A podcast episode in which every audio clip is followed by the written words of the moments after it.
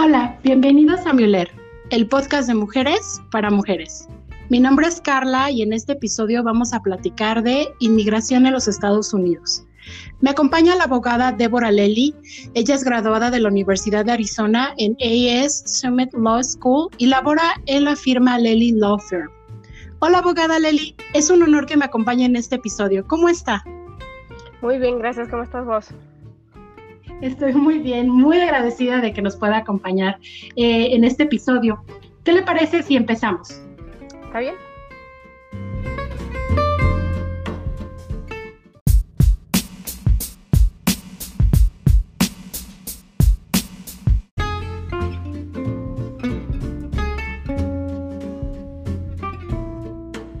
El presidente de los Estados Unidos de América, Donald Trump, el 22 de abril del 2020 firmó una orden donde delimitaba el acceso de trabajadores inmigrantes hacia los Estados Unidos, bloqueando la entrada y la oportunidad de visa para trabajadores extranjeros. Y por lo que tengo entendido, esa orden ha sido extendida y de hecho fue puesta en pie debido al desempleo que hoy en día se vive en este país debido a la pandemia. Eh, también tengo entendido que esta orden prohíbe a todo inmigrante fuera de los Estados Unidos de no poder entrar a los Estados Unidos a menos que tenga una orden de inmigración por parte de los esposos o bien hijos menores de 21 años de edad que sean ciudadanos. Abogada, me gustaría que nos platicara un poco acerca de esta orden y si todavía se encuentra en pie y cómo es que afecta a aquellas personas que son hijos o esposos de residentes y más aún, qué sucede con aquellas personas que tienen interés o bien ya se encontraban en un proceso de visado de trabajo para los Estados Unidos? Bueno, primeramente hablando de la proclamación que, eh, que extendió el presidente, ahorita todavía sí sigue en efecto y está en efecto hasta el 31 de diciembre del año 2020, eso de este año. Eh, la, la proclamación que él, que él hizo básicamente lo que está haciendo es suspendiendo la entrada de algunos inmigrantes en algunas categorías. Son la H1B, la H2B y la J, que normalmente son para extranjeros que participan eh, en diferentes categorías. Eh, por ejemplo, eh, participan en un, ah, como son maestros o consejeros de campamento, programas de viaje, de trabajo de verano. Son, diferentes tipos ah, de visas que le dan a estas personas en particular. Ahora, gente que tenía una visa ya válida, ninguna de esas personas tienen que preocuparse porque no se las van a revocar. Eh, las que las tienen ya, en efecto, ellos técnicamente no les afecta esta proclamación. Ahora, también hay muchas, hay una lista también eh, en la proclamación que habla de todas las eh, excepciones a la proclamación que puso el presidente. Y entonces, parte de las excepciones que hay son personas que vienen a trabajar como por médicos, enfermeros o también los cónyuges, los hijos menores de estas personas. hay varias excepciones que el presidente dejó donde técnicamente la persona sí puede ingresar, pero técnicamente ahorita no están aceptando estas aplicaciones nuevas. Eso si estaban por aplicar, entonces técnicamente esas personas ya no pudiesen. Las que sí ya estaban aprobadas, entonces ellos serían los que técnicamente no deberían tener problema. ¿Y qué pasa con aquellos estudiantes inmigrantes que ya se encontraban con un visado de estudiantes y que ahora también, hasta donde sabemos, no se les extenderá o no se les dará este tipo de visado? ¿Nos puede platicar un poco acerca de este panorama, por favor? So, la parte de los estudiantes es un poco gris. Eh, la razón es porque básicamente la, la proclamación está eh, que varía. lo, primero es que hay muchas escuelas, dependiendo de las universidades de donde están yendo estos estudiantes, hay muchas escuelas que ahorita no están teniendo escuela en, en persona, la mayoría están teniendo escuelas por internet, por eh, videollamada, ese tipo de cosas. Y entonces, originalmente, lo que habían comentado era eso, que el, el, plan, las visas son para el estudiantil pues que viene a los Estados Unidos a estudiar y como técnicamente lo pueden hacer afuera porque ahorita está todo básicamente cerrado, entonces le estaban suspendiendo o limitando esa entrada a los Estados Unidos. Ah, pero lo que yo he leído con la proclamación es que técnicamente la proclamación esta que él sacó no debería afectar el estudiantil que está, que básicamente que tiene esa visa ya vigente. Ok. Abogada, ¿nos podría platicar eh, un poco a grandes rasgos cuáles son los requerimientos hasta ahora para poder tramitar un visado de trabajo y cómo es que esta orden los ha afectado y qué se espera en estos momentos?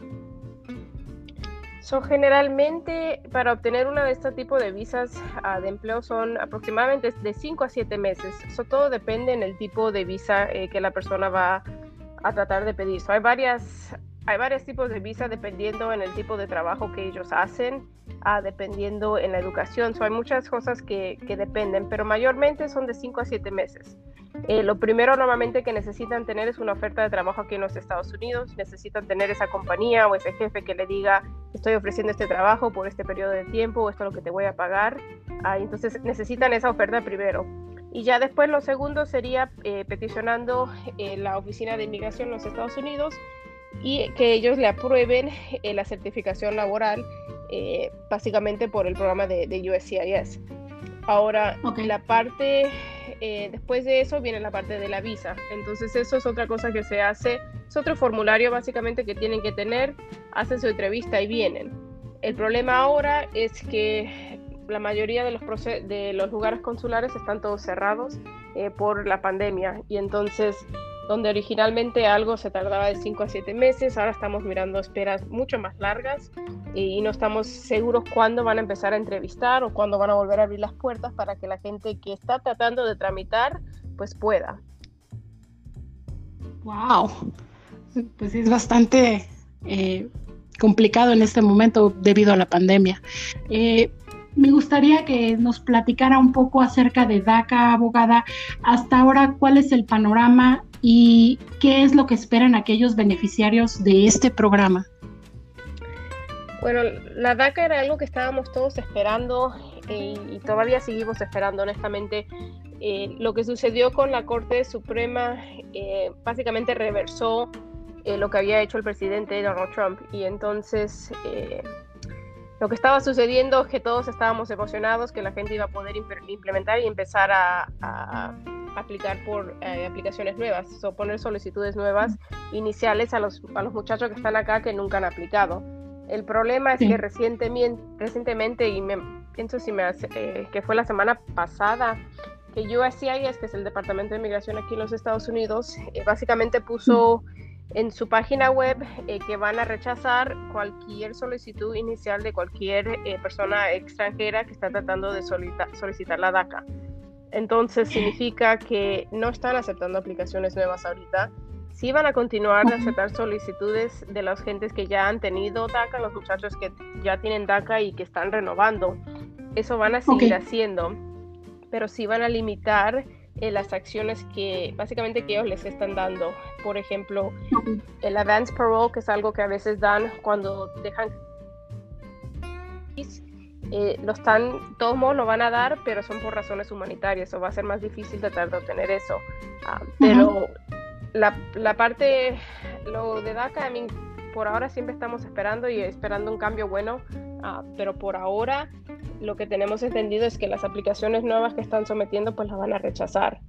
Eh, yo conozco muchos abogados que ah, están diciéndole a los muchachos si se atreven, lo hacen y la razón es porque pueden eventualmente solicitar un caso grande eh, a las Cortes Supremas o las Cortes de los novenos circuitos o diferentes circuitos donde estamos para tratar de pelear el caso de la DACA. Si hay más muchachos que se lo rechazan, entonces es un grupo más grande de personas que están peticionando para que venga la DACA. Y entonces es un riesgo porque siempre puede abrir un proceso inmigratorio para los muchachos que están acá, pero hay algunos muchachos que se han atrevido y la están metiendo con el propósito de eventualmente poder apelar a una corte superior. Qué importante. Eh, aquellos que ya están bajo esta protección de DACA, eh, ¿cuánto tiempo tienen sobre esta protección antes de que tengan que volverla a renovar en estos momentos, eh, abogada? O depende cuando ellos la sacaron. So, cada DACA, que básicamente lo que ellos tienen es la tarjeta que les que les deja estar acá y le da la fecha de vencimiento. Eso todo depende cuando ellos la agarraron. Entonces, normalmente nosotros sugerimos de tres a cuatro meses que la apliquen eh, para renovar, para estar seguro que no tenga un lapso de tiempo cuando no la tienen.